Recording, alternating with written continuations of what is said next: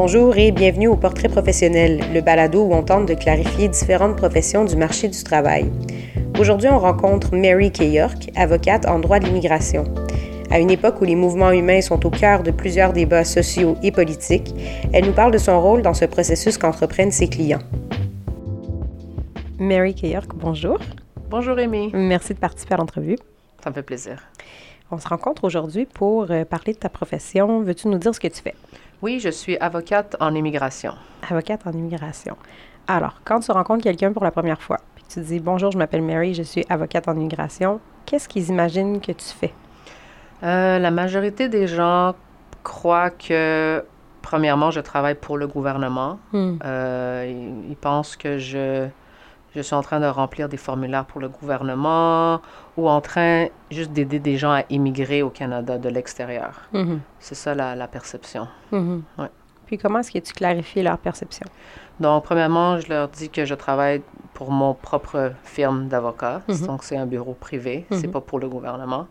Et en tant qu'avocate, je représente les clients contre le gouvernement, pas contre le gouvernement. Mm. Donc, si je présente des papiers, euh, je les soumets à immigration. Je ne travaille pas pour immigration. Mhm. Mais surtout, je clarifie que oui, euh, on aide des gens qui vont venir au Canada, mais c'est aussi aider les gens qui sont déjà ici, mais qui sont des fois dans des situations vulnérables où ils ont perdu leur statut, ils ont été refusés, là, ils ont une famille ici, ça fait peut-être 5 ans ou 10 ans qu'ils habitent ici, et il y a d'autres avenues pour avoir euh, leur papier. Donc, c'est pas nécessairement juste des personnes de l'extérieur, mais ma firme, surtout, on représente particulièrement des personnes qui sont déjà au Canada. Donc, des gens qui sont déjà au Canada puis qui veulent y rester. C'est ça, OK. OK. Fait que ça, c'est différents mandats dans lesquels tu pourrais intervenir. c'est ça. OK. Qu'est-ce qui t'a amené vers le droit? Euh, c'est, c'était mes parents qui m'ont dit qu'il faut que j'aille faire du droit ou f- devenir comptable. OK. Tu avais Je- deux choix. C'est ça, j'avais deux choix. Euh, j'aurais, je n'aurais, je n'aurais pas pensé à faire ça si j'avais eu le choix. Hmm. Euh, mais la bonne chose, c'est que quand j'ai commencé à étudier, euh, dès la première journée, j'ai vraiment aimé ça. J'ai Mhm. adoré le cours, j'ai adoré comprendre comment le système légal fonctionne. Donc, pour ça, j'ai été très chanceuse. Fait que c'est comme presque par hasard que t'es tombé dans, dans la soupe. Ouais. OK. OK. Donc, Ouais. on t'a dit voici les options pour toi. Ouais. Tu as choisi celle-ci. C'est ça. Pourquoi le droit versus euh, la comptabilité? Euh, parce que mon frère, il faisait ou avait fait de la comptabilité, puis il m'a dit de ne pas faire ça. Mhm. Fait qu'à Ouais. l'époque, tu étais une jeune femme qui suivait les conseils de ta famille. Pour toi, Ouais. ça avait de la valeur. Tu disais, bon, ben, on me propose ça, je vais l'essayer. De la valeur, mais aussi, je n'avais pas le choix. Mhm. C'était Ouais. une situation où est-ce que c'était restreint? Oui, parce que mes parents étaient très autoritaires, très stricts, puis j'ai grandi dans une famille arménienne où euh, les enfants doivent écouter ce que les parents disent. Mhm. Donc c'était très, on, on a immigré au Canada pour toi, il faut que tu aies une bonne carrière, c'est ça que tu dois faire. Mhm. Fait Ouais. que dans ce contexte familial-là, Mhm. tu as suivi les règles, tu as suivi la structure, C'est ça. mais tu es bien tombée. Oui, j'étais vraiment chanceuse. Mhm. Ouais. Donc, euh, quelles études est-ce que tu as fait pour euh, arriver où est-ce que tu en es aujourd'hui? J'ai fait mon bac en droit à l'Université de Montréal. Donc ça, j'avais 18 ans, c'était 3 ans. Et dans ma deuxième année, j'ai commencé une maîtrise, l'été, j'ai commencé une maîtrise à Sherbrooke euh, pour euh, un programme de droit transnational et common law. Mhm. Puis là, j'ai complété, complété ça sur deux étés. Après ça, quand j'ai fini mon bac, euh, je me suis inscrite à l'École du barreau du Québec. Mhm. J'ai fait des cours pendant deux, trois mois et j'ai fait des examens. Mhm. Malheureusement, j'ai pas passé mon examen. Mhm. Euh, j'ai pas fait la reprise parce que je voyageais. Euh, puis là, après ça, euh, je- j'ai voyagé, j'ai fait des stages à, l'international. Et quand je suis revenue au Canada, j'ai décidé de faire le barreau de l'Ontario. Mhm. Donc, je, je me suis inscrite, je suis devenue avocate euh, dans le barreau de l'Ontario. Euh, et récemment, donc, dix- euh, 2018, en, deux, ben, en 2018, cette année, je me suis finalement inscrit au barreau du Québec. Mhm. Donc, un grand détour pour revenir à la maison, en fait. C'est ça. OK. C'est ça. Euh, Est-ce que tu pourrais clarifier pour nous, euh, c'est quoi la nuance entre quelqu'un qui fait du droit de l'immigration puis quelqu'un qui ferait, par exemple, d'autres types de droits? Euh, oui, c'est très, c'est très spécialisé. Hmm. Donc, euh, par exemple, moi, je fais du droit de l'immigration. J'ai des collègues qui font du droit de la famille. J'ai d'autres, j'ai d'autres amis qui font du droit civil et commercial. Euh, je connais des avocats qui font juste du droit criminel. C'est vraiment des mondes complètement différents. Mhm. Euh, comme si quelqu'un m'appelle puis il y a un problème avec un voisin ou un dossier criminel ou quelque chose avec le gouvernement, je pourrais donner quelques lignes directrices. Mhm. Mais si c'est vraiment litigieux et compliqué, je suis vraiment pas experte là-dedans. Ça va être vraiment difficile pour moi de donner des conseils euh, parce que je connais rien dans ce monde-là. Mhm. Comme si Euh, c'était presque des professions différentes? Oh oui, moi je le vois vraiment comme des Mhm. professions complètement différentes. Mhm. Ça fait dix ans que je fais du droit d'immigration, puis c'est, c'est, un monde, c'est une autre dimension. C'est quand tu es là-dedans, tu travailles, tu vas dans les tribunaux, tu es vraiment dans un autre monde Mm. euh, que tu peux juste connaître juste parce que tu as spécialisé et tu as travaillé là-dedans pendant tellement d'années. Donc, c'est à force de pratique. C'est ça. OK. Donc, c'est quoi la particularité du droit de l'immigration? C'est très administratif, Mhm. donc ce qui veut dire qu'il y a beaucoup de, de règles, de procédures qui changent souvent. Ça, c'est la, la chose qui est tellement compliquée parce que tu peux aller sur le site web puis avoir, par exemple, tu veux parrainer ta, ta femme ou ton mari, tu as un guide pour te dire comment tu dois parrainer. Mais il y a des milliers de petits détails qui ne sont pas de- dans ce guide-là que tu vas juste savoir parce que tu as essayé, puis tu as fait des erreurs, puis tu as envoyé, puis l'application est revenue. Mhm. Euh, donc, quand les gens ont de la misère à faire ces applications-là, puis ils engagent de l'aide d'un représentatif. Comme euh, toi. Comme moi. Mm. C'est vraiment, ça va être vraiment plus facile pour eux parce qu'il y a tellement de petits détails derrière chaque détail. Mhm. Euh, il y a les règles sur le site web, mais après ça, il y a des, il y a des littéralement des livrets de 200-300 pages avec toutes les exceptions Ah et ouais, les hein. procédures et les détails. Puis là, ça, je les connais pas toutes par cœur, mais parce que j'ai eu tellement d'expérience et tellement de sortes de situations que là, 80-90 du temps, je sais qu'est-ce qu'il faut que, que je fasse. Mhm. Mais même à ça, il y a, presque tous les jours, je dois appeler un, un collègue qui fait aussi du droit de l'immigration pour brainstorm, poser des Mhm. questions. Parce que, oh, j'ai jamais eu ce cas comme ça, qu'est-ce que toi t'as fait? Puis là, on se donne des idées. On a, on a vraiment besoin de beaucoup de support entre nous pour Mhm. nous aider. Fait qu'il y a un réseau là, qui est Ouais. instauré pour ça. Oui, il y a une bonne Donc, communauté. Tu parles du détail derrière le détail, tu parles d'un système qui est très changeant, de, de règles qui sont très précises avec plein d'exceptions. Qu'est-ce qui fait, à ton avis, que c'est tellement changeant? Euh, bonne question. Euh, Est-ce que c'est au gré des gouvernements? Il y a Ouais. des élections, on change d'avis? Oui, une, une partie, c'est ça. À chaque fois qu'il y a des élections, il y a un nouveau gouvernement qui va mettre une nouvelle procédure. D'autres fois, c'est par exemple, euh, s'il y a un pays dans le monde qui a un grand conflit, par exemple en Syrie, il y avait la guerre, Mhm. il y a eu des milliers des milliers de Syriens qui, ont, qui sont commencés à venir, ils sont, ils, ils sont venus au Canada parce qu'il y a ce gros influx. Le gouvernement doit faire quelque chose, faire des exceptions. Donc là, Mhm. ils vont changer un peu les lois, ils vont mettre des special guidelines pour les Syriens. Fait que là, ça, ça vient Mhm. changer. Mhm. Des fois, il y a des moratoires pour certains pays. Euh, Par exemple, quand un tremblement de terre en Haïti, il va y avoir des, euh, des nouvelles règles. Mhm. Euh, et je pense des fois, c'est juste. il- Le système est pas bon des fois, Mm. donc ils sont toujours en train de le perfect, make it better. Ouais. Mais là, ils vont changer, mettons, à chaque deux ans, ils vont changer les formulaires. Mais il y a toujours, c'est jamais parfait. Fait que là, après ça, ils vont changer encore. Puis là, Mhm. s'il y a une petite règle, règle qui va changer, on va tout refaire les formulaires. Donc, Mhm. fait qu'il y a un souci euh, d'amélioration, mais ça engendre une lourdeur administrative quand ça. même. C'est ça, exactement. OK. Ouais. OK. Donc, tu me disais le droit de l'immigration. Donc, on est dans quelque chose de très administratif, on est dans quelque chose de très pointu. Mhm. Qu'est-ce qui fait que c'est cette branche-là du droit que toi, tu as choisi? En fait, encore une fois, je suis tombée là-dedans par hasard. Mhm. Euh, quand j'ai fait le barreau de l'Ontario, je voulais, je sais que je voulais pas faire du droit commercial euh, ou du droit corporatif. Je sais que je voulais, je savais que je voulais aider les gens. Puis ça, ce que tu voulais pas faire, je t'interromps, pardon. Oui, oui. Ce que tu voulais pas faire, tu le savais parce que tu l'avais testé dans tes cours?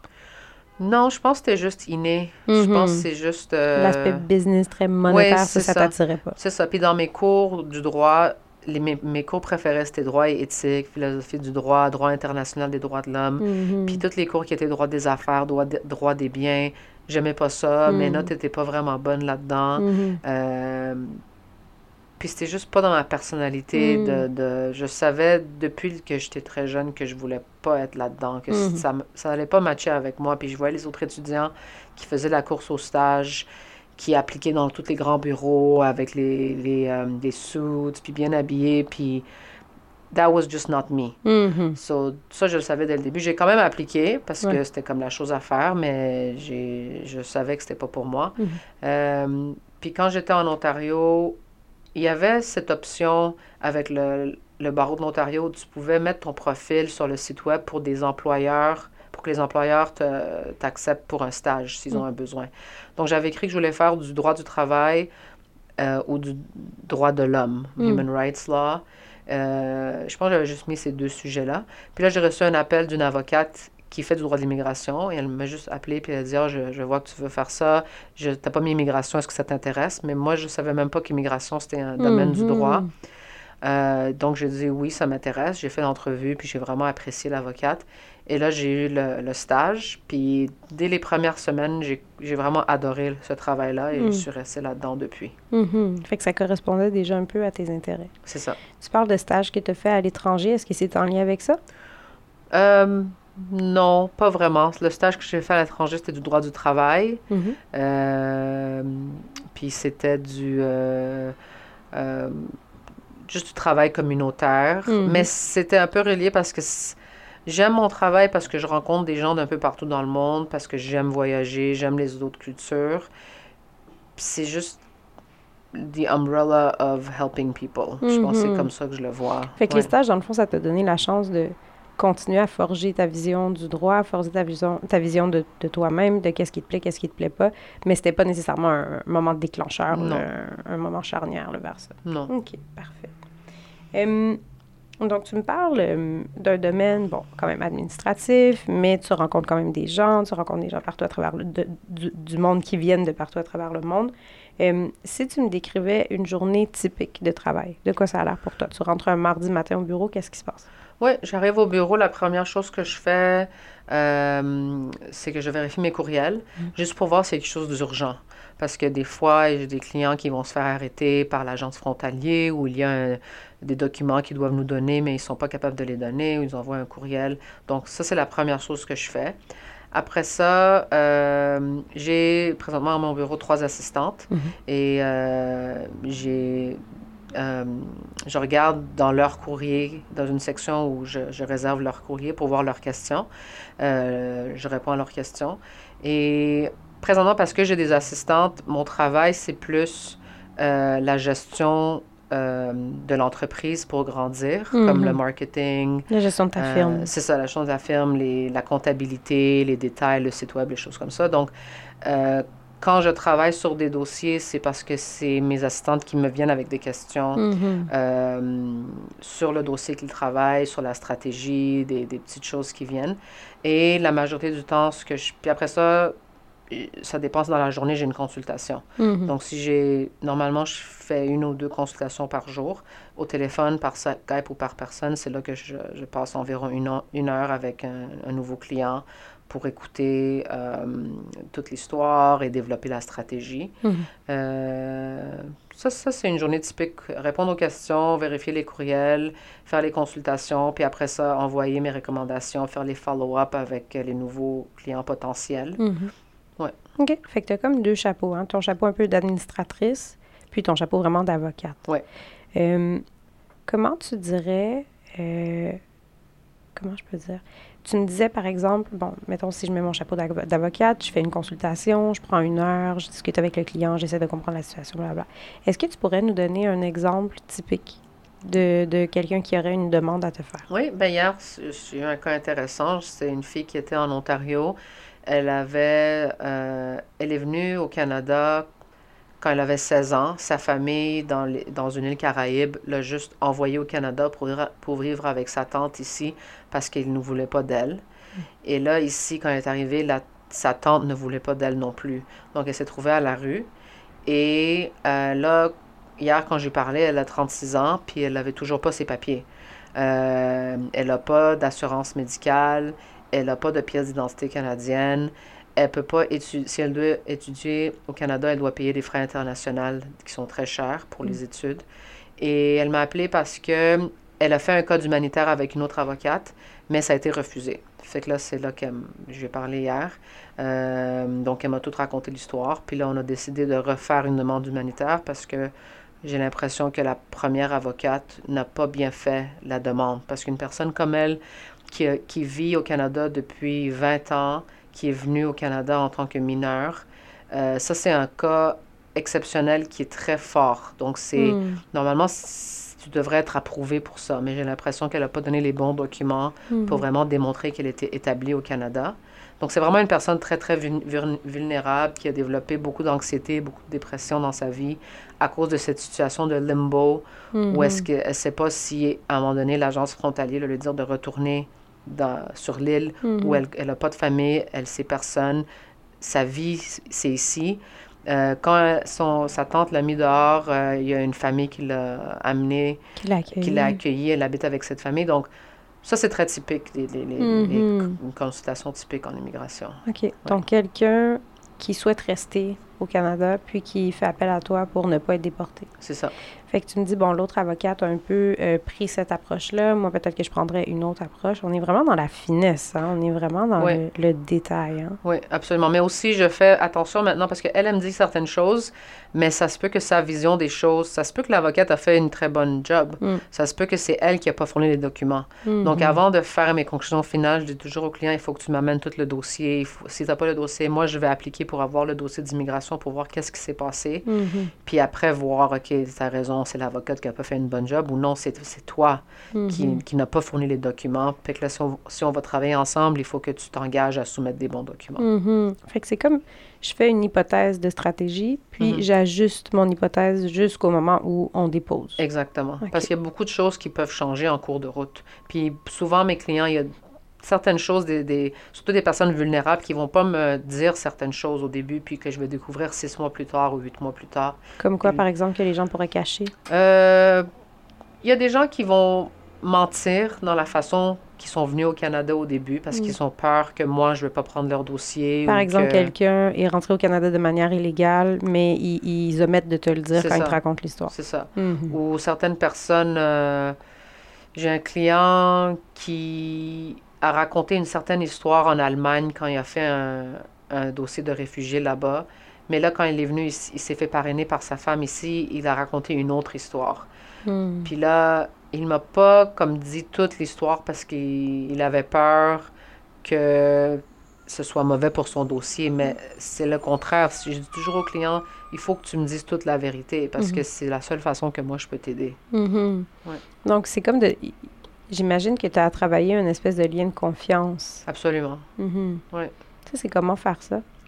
Euh, je pense que comment je fais ça? Mhm. Euh, ben, j'essaie de parler vraiment. Je suis très. La façon que je fais mes consultations maintenant, c'est vraiment différent de quand je le faisais au début.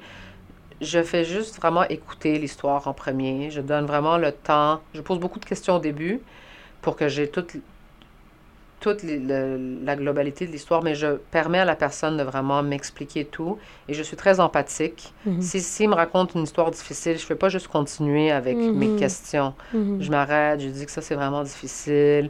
Je suis très personnelle dans mon approche aussi. Donc, si moi, j'ai vécu quelque chose similaire à leur histoire, je me gêne pas à leur dire que je comprends exactement. J'ai déjà eu euh, telle famille, une famille comme ça ou ça, des histoires comme ça. Puis là, ça, ça aide vraiment les gens. Je, rac- je dis toujours que je peux pas faire de miracle, puis que je vais faire de mon mieux, puis que je- si on m'engage, je peux vraiment préparer un dossier parfait, mais on peut quand même avoir un refus. Mhm. Parce que c'est pas moi qui fais la décision, c'est l'officier et le juge. Puis je pense que les clients aiment vraiment ça parce que ils parlent à beaucoup d'avocats ou des personnes qui leur promettent des choses Mhm. euh, juste pour avoir l'argent. Mhm. Mais parce que moi, je leur donne le pour et le contre et qu'on, ça peut marcher ou ça peut pas marcher non plus. Ils sont un peu choqués d'entendre ça, mais ils apprécient vraiment l'honnêteté. Mhm. Fait que tu joues à jeu ouvert depuis le départ Ouais. en leur disant, ben même si on travaille du mieux qu'on peut, il est possible que ça soit quand même refusé. Exactement. OK. Et j'explique beaucoup la procédure, qu'est-ce qu'on va faire une fois que tu engages le bureau, parce qu'il y a beaucoup de firmes qui vont pas expliquer les étapes, Mhm. puis c'est ça qui cause beaucoup d'anxiété Mhm. aux clients. Donc, moi, je, je leur explique la procédure, qu'ils vont voir une assistante, qu'on va travailler tous les jours ensemble, on va voir des délais, je vais te donner, je vais te donner des listes de documents. Comme ça, ils voient que c'est vraiment un système qui est déjà mis en place pour Mhm. les aider. C'est pas juste tu m'engages, puis après, you don't hear from me. you know? Mhm. Ouais. Parce que c'est un processus, bon, tu disais c'est très administratif, le détail, la finesse, mais en fait, c'est un processus qui est très long. Hein. C'est pas lundi, j'appelle Mary, puis euh, vendredi, on est à la cour. Non, c'est super long. C'est normalement, en moyenne, les dossiers, c'est au moins un an. Mhm. Puis les dossiers litiges, ça peut être deux, trois ans. Mhm. Donc, c'est très long et c'est ça qui cause beaucoup d'anxiété chez les clients. Surtout, mais je fais beaucoup de parrainage de couple. Mhm. Puis ça, c'est pour la majorité des cas, c'est très dur parce que c'est un couple qui est séparé. Une Mm. personne habite au Canada, l'autre après est en Afrique. Puis là, ils veulent venir. Surtout, des fois, ils veulent avoir un enfant. La femme a un certain âge ou quelqu'un est malade. Puis même si au début, je leur dis, ça va prendre 6 à 12 mois, dès que ça fait 2, 3, 4 mois, la majorité de mes clients vont m'envoyer des courriels, commencer à Mhm. appeler Ah, pourquoi il n'y a pas de décision? Il y a une urgence. Euh, ça veut dire qu'ils ont perdu mon dossier, mais Mm. c'est jamais le cas. Ça Mhm. va toujours normalement bien finir, mais il, faut avoir beaucoup de patience. Mhm. Et j'explique ça maintenant dans la consultation. Je, je dis même aux clients, tu vas devenir anxieux. Ça va arriver, mais c'est important de développer la patience. Question qui se prépare depuis le départ. C'est ça. Qu'est-ce qui fait que c'est tellement long? C'est le processus d'immigration. Je pense, qu'il n'y a pas assez d'employés Mhm. dans le gouvernement Mhm. assignés à ces dossiers-là. Donc, euh, c'est juste, je dis aux clients aussi, c'est, c'est juste une question de manpower. Mhm. y a un officier avec 1000 dossiers, puis c'est juste, il a juste tant d'heures par semaine, Mhm. c'est normal qu'il ne va pas avoir le temps de finir. Ça va prendre ce temps-là, c'est inévitable. C'est ça. Euh, Qu'est-ce que tu dirais qui est euh, ton plus grand défi au quotidien? Mon plus grand défi, je dirais, c'est quand j'ai des nouvelles, euh, nouveaux employés Mhm. et qu'il faut les entraîner, le Mhm. training. Ça, pour moi, c'est très dur. Je peux le faire, puis je le fais bien, mais ça me fatigue beaucoup parce que c'est tellement de détails qu'il faut apprendre à quelqu'un comment le système fonctionne. Puis la seule façon que l'assistante va apprendre, c'est en faisant des erreurs. Mais quand on fait des erreurs, euh, c'est pas bon pour les dossiers. Mhm. Donc ça, c'est euh, ça, c'est un peu difficile. OK. Fait que Ouais. dans ton chapeau, sous ton chapeau d'administratrice, ça, ça serait le plus grand défi. Ouais. Qu'est-ce qui serait le plus grand défi sous ton chapeau d'avocate, tu dirais?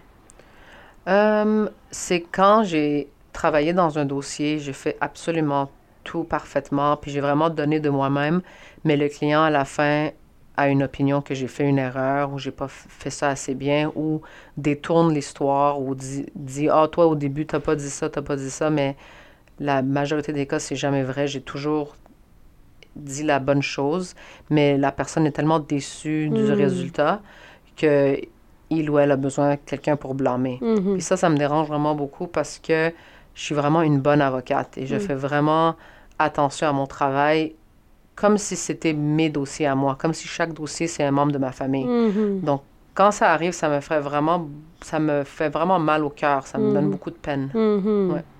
Fait que cette image qu'on a des avocats qui sont un peu requins, un peu sanguinaires, là, tu nous présentes une femme sensible Mhm. qui fait malgré tout très bien son travail.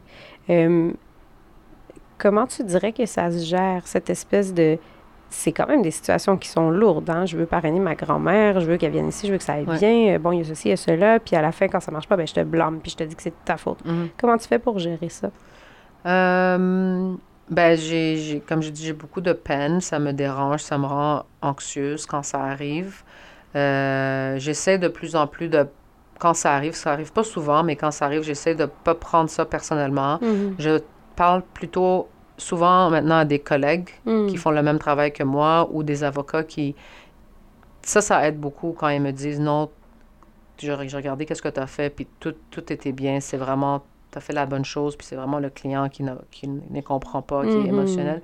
Ça, ça aide à valider que c'est correct, c'est, j'ai fait mon travail. qu'encore j'ai- cette, cette importance du réseau, hein, d'avoir Ouais. un regard extérieur, quelqu'un d'autre qui, qui voit avec nous la situation d'un point de vue d'expertise, C'est ça, puis qui peut adoucir un peu le tout. exactement. OK. Ouais. Euh, quand on pense au métier d'avocat, encore une fois, on imagine souvent euh, euh, quelqu'un qui est à la cour, quelqu'un qui va plaider du matin au soir, hein, Mhm. quelqu'un qui met la grande robe, puis Ouais. qui va se présenter à un juge, puis raconter une histoire. Ouais. Est-ce qu'il t'arrive de plaider à la cour? Oui, ça arrive. Il y a la commission de l'immigration ou il y a la Cour fédérale en Mhm. matière d'immigration. Normalement, je dirais ces temps-ci, c'est peut-être une, une fois par mois ou une fois tous les deux mois, je vais être à la Cour. Mhm. Ça dépend des dossiers. C'est pas sou- souvent maintenant parce que mes dossiers, je les gagne dès le départ. J'ai pas besoin d'aller à la Cour. Mhm. Euh, c'est plus des dossiers qui me viennent, des nouveaux dossiers où ils ont déjà eu un refus et là, ils veulent Mhm. que je fasse l'appel. Mhm. Euh, quand ça arrive, c'est des. Normalement, c'est à la Cour fédérale, c'est deux heures. Mhm. À la Cour, une à deux heures. Mais c'est beaucoup d'heures de préparation avant. Mhm. Et à la Commission d'immigration, c'est normalement deux, trois, quatre heures pour une audience. Mais encore, c'est beaucoup de préparation pour les, euh, les- la documentation et la pré- préparation de mes clients qui vont témoigner. Ça, ça prend beaucoup de temps. Mhm. C'est comment plaider? C'est comment plaider? Mhm. Euh, moi, j'aime vraiment ça. Mm. Euh, même jusqu'à maintenant, je suis toujours un peu nerveuse Mhm. avant que je rentre dans la salle. Parce que puis- c'est pas ton quotidien, hein, c'est quelque chose qui se passe à l'occasion. C'est ça. Mm. Mais même quand je le faisais toutes les semaines, toujours un peu nerveuse. Mais maintenant, je suis, je suis vraiment pas autant nerveuse qu'avant. Il y a l'expérience. C'est hein. ça. Fait que j'aime vraiment ça parce que je suis confortable, je Mm. connais les lois, j'ai beaucoup d'expérience. Euh, moi, j'aime ça. Ça me donne un... Je me sens vraiment euh, empowered Mhm. et je me sens que je, suis en train de changer les choses, que je peux vraiment comme représenter mon client d'une façon qui est différente des autres personnes parce que j'amène l'aspect humain au tribunal. Il y a beaucoup d'avocats de l'immigration ou d'autres avocats, quand ils sont là, ils sont en train de jouer un rôle d'avocat, Mm. mais je, j'essaie de pas faire ça. Je suis en train de juste présenter les faits comme ils sont. Mhm. Euh, parce qu'à la fin de la journée, c'est des, des humains qu'on représente avec, avec des vrais problèmes. Mhm. Fait que dans ton approche empathique envers la personne, ça va jusque-là. Même quand je vais représenter à la cour, c'est encore très humain dans comment toi tu fais ton travail. Très humain et, et beaucoup de bon sens. Mhm. J'amène beaucoup de, je parle dans mes arguments, j'amène beaucoup de bon sens. Puis je vois que ça fait une différence dans la vision du juge. Mhm. Donc d'être logique, d'être terre à terre, ça, Ouais. ça peut être payant dans comment tu présentes tes affaires. Ouais. OK. C'est Ouais. pas une pièce de théâtre. là. Non, c'est ça. Euh, Qu'est-ce qui est le plus valorisant dans ton travail? Hum, quand un client me dit merci beaucoup, à cause de toi, on a, on a eu ça, on a fait ça, à cause de toi, je suis avec ma copine ou mon copain, regarde la photo, euh, t'as vrai- toi et tes assistantes. J'aime ça quand ils complimentent tout le bureau au complet. Mhm. Ça, j'aime vraiment ça. C'est un travail d'équipe. Hein? Ouais, c'est ça. Ça, ça me fait vraiment chaud au cœur. Mhm. Ouais. Euh, si tu disais, euh, si quelqu'un te disait, ah ben, je suis intéressé par ton domaine, je suis intéressé par le droit ou je suis intéressé par le droit de l'immigration, euh, qu'est-ce que tu donnerais euh, comme conseil à quelqu'un qui, qui serait intéressé par, euh, par le domaine? Conseil, je dirais qu'il faut que la personne soit prête à pouvoir gérer des cas très difficiles Mm. et être capable de pas, pas... Parce que tu dois être empathique, mais en même temps, tu dois être capable d'agir sous beaucoup de pression. Mm. Parce qu'il y a beaucoup de délais en immigration. Euh, il y a beaucoup de urgent situations qui Mhm. arrivent, des appels, des déportations. Il faut que tu... Des fois, tu as juste comme une heure pour envoyer une lettre. Il faut que tu appelles FedEx, puis ci, puis ça. Puis tu dois être capable de gérer tes, ta- ton anxiété ou si tu es anxieuse ou... euh, Ou ton stress en ton général. stress, c'est ça. Mm. Sinon, tu vas faire des erreurs. Mhm. Ça, c'est, ça, c'est vraiment important à savoir. Et euh, d'être prête à, au début, ne rien comprendre. Mm. Ça va être tellement compliqué au début, mais après quelques mois, tu vas... Il faut beaucoup de patience pour connaître le système. Mhm. Ouais. Fait qu'avoir la tête froide, être Mhm. capable de gérer son stress, Ouais. Puis avoir une forme d'humilité. hein. Mhm. Je vais commencer, puis je vais pas être la meilleure en commençant. C'est ça, exactement. Et être capable de gérer dans une journée beaucoup de choses différentes. Mhm. dans- par exemple, une demi-heure, ça se peut que tu travailles sur quatre dossiers en même temps. Et tu Mhm. dois faire ça parce que il y a quatre priorités. Mhm. Tu peux pas dire, ah, je vais juste faire ça maintenant, je veux juste travailler sur deux dossiers parce que tu travailles sur un dossier, tu reçois un courriel urgent, quelqu'un vient demander un colis, le téléphone il sonne, tu reçois un fax.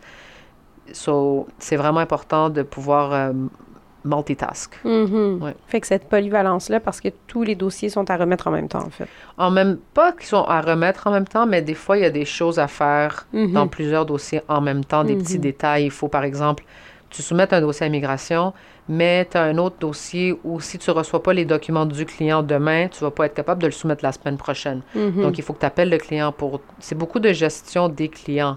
C'est beaucoup la, la- j'entends une séquence, hein? Ouais. Donc, le client doit me remettre tel papier d'ici telle date. Puis C'est ensuite, ça. avec ce papier, je vais à déposer tel truc. Puis C'est après ça, j'ai 10 jours pour pouvoir... C'est ça, exactement. Fait que quand il y a un chaînon qui brise, quand, mettons, quand tu disais Mhm. l'exemple de tout à l'heure, le, le client n'a pas fourni la documentation nécessaire, Mhm. mais là, toute la chaîne vient de tomber. Exactement. C'est vraiment, il y a une procédure, puis c'est des documents qu'on doit recevoir, par exemple, qui doivent être une, une certaine façon. Les certaines sont des copies, certaines des originales. Si on reçoit un paquet puis il n'y a, pas l'original, il faut demander au client de faire l'original, mais super rapidement. Après ça, il faut faire les formulaires. Si, mais le formulaire, ça change des fois à chaque Mm. semaine sur le site web. Fait que si le client signe les formulaires, mais là, nous, on l'envoie pas, les formulaires vont expirer. Là, il faut refaire les formulaires. Il y a des clients qui Mhm. habitent en Chine, ils doivent renvoyer des formulaires avec le FedEx. Puis là, ça va leur coûter un autre 100 Ça va prendre un autre 7 semaines. Ah, mais là, la loi a changé, on peut plus appliquer maintenant. Ah, non, mais maintenant, tu n'as pas de statut, tu vas te faire déporter dans six mois. C'est vraiment, c'est ça le chaînon, tout est relié. Puis une petite erreur peut entraîner un gros désastre. Mhm. Ouais. Fait qu'il faut vraiment avoir cette espèce de.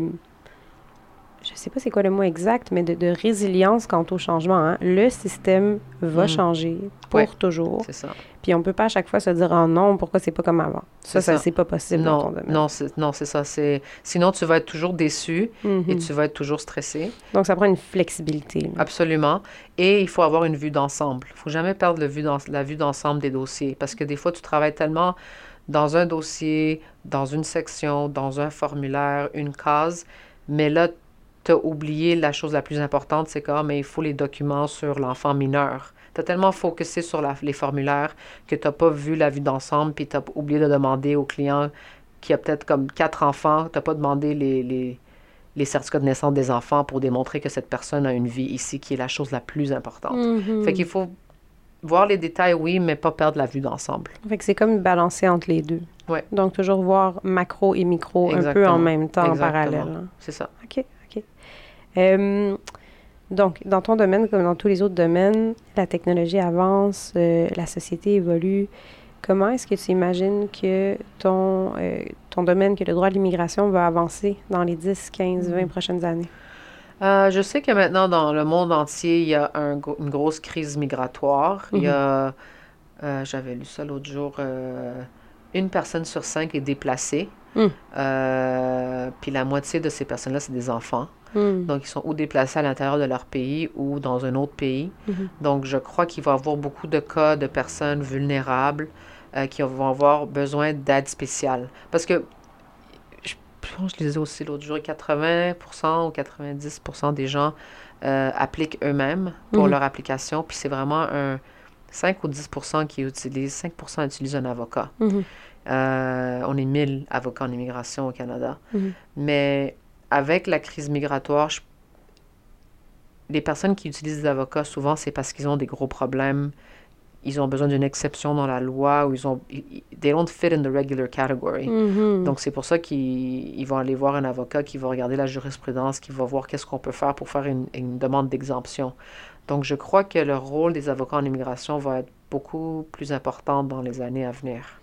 Donc, on risque d'avoir besoin d'eux encore plus parce que tellement de personnes sont en mouvement sur la planète. C'est ça. OK. Euh, les gens qui appliquent par eux-mêmes, juste parenthèse, Mhm. est-ce que leur taux de réussite est leur taux de réussite, donc est-ce que le gouvernement accepte leur demande?